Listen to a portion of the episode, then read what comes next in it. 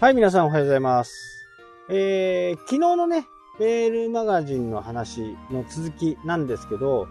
そのままね、すぐね、ちょっとね、放送できればよかったんですけど、ちょっと仕事が入っちゃってね、時間が空いちゃったんですよ。一日空いちゃったんで、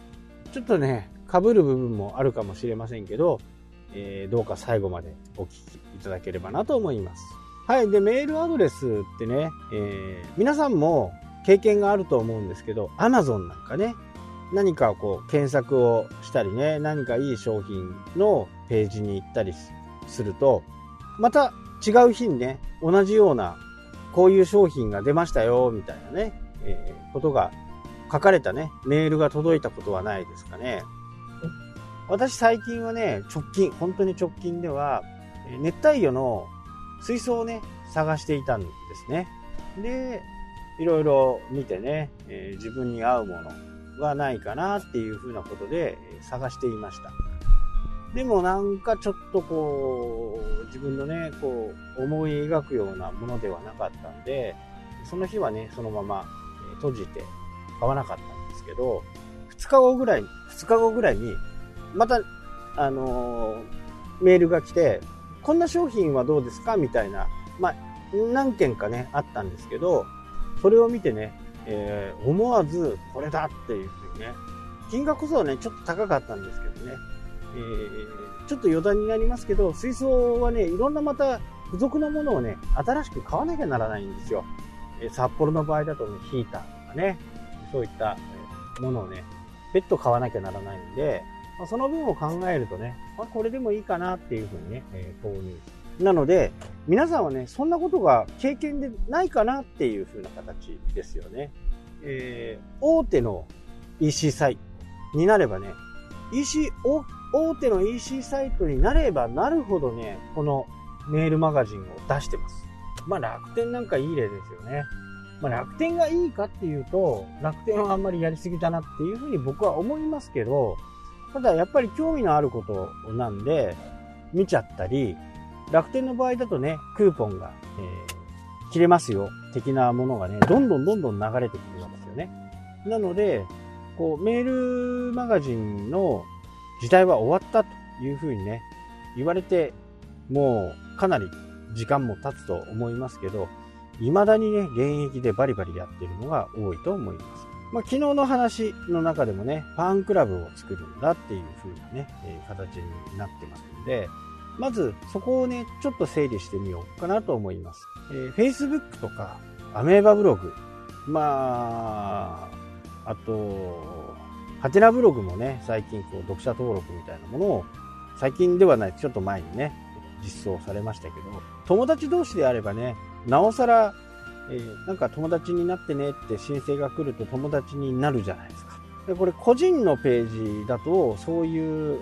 なんかこう、しがらみ的なものがね、非常にこう、強く出る。まあ、アメーバブログなんか特にそうですよね。まあ、こっちが読者登録してあげたらなんか読者登録を返してくれるみたいなね。で、その時に一言メッセージを添えましょうみたいなね。そうやって教えてる方もいらっしゃると思いますし、えー現にね、そうすること、その一手間をかけることでね、読者登録をどんどん増やしていくっていう、えー手法でね、読者が1万人いるっていう人がね、結構いらっしゃるのかなっていうふうにね、思います。でも、これって、興味のあるところだったらね、全然問題ないと思うんですけど、全く自分が興味のないところでも、こうなんかね、大人の事情で、それを読まされるとか、登録されるとかっていう風にね、えーなってしまいます。なので、仮にね、読者が1000、1万人いたとすれば、通の決定率でね、えー有効な関係であれば、ツイッターやればね、1000人10%なんかはすぐにね、行くはずなんですね。YouTube なんかも10%ぐらいはね、え行く可能性がね、非常に高いわけです。それが行ってないという風な形になれば、それはその人の実力がそこまでだということなんで、えー私たちはね、やっぱりこう、質より、量より質っていうことを取るという形であれば、やはりアメーバブログのね、読者登録が1000人いれば100人は Twitter に来てくれるかなっていうふうにね。ここの部分のハードルってすごく低いんですよ。Twitter やられてる方だったらフォローするだけでね、すぐにフォローをしてくれるわけですから、なんら問題はないわけです。で、次にね、次のステップになると、面白くないコンテンツをわざわざフォローとかチャンネル登録しますかっていうこと。え Twitter とか YouTube の場合は、相手側、情報を欲しい側、面白いことを見たい側が一つ手間をかけなきゃフォローしたりチャンネル登録をすることがないんですね。ここに大人の事情とか一切ないわけです。なので、面白いコンテンツ、中身のあるコンテンツを発信していかない限り、このフォロワーっていうのは増えないんですね。なので、え、コメント返して DM 出してみたいなね、そんな面倒なことをやっても、相手はうざいと思うし、面白いコンテンツが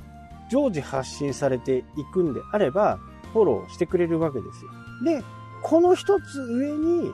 メールマガジンっていうのがね、また存在するわけで、そのメールマガジンっていうのは、相手側があなたの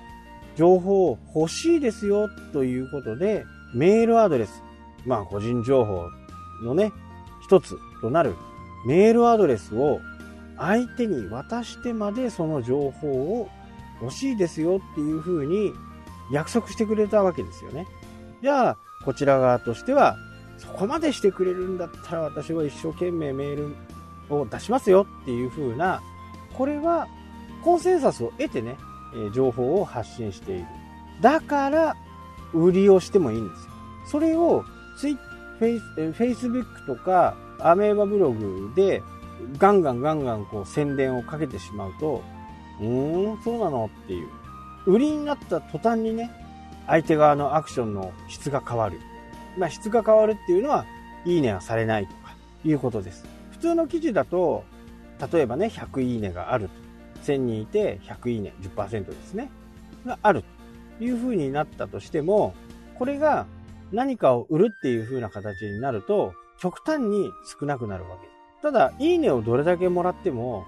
売り上げは上がらないです。まず、好意を抱いてもらって、そこに、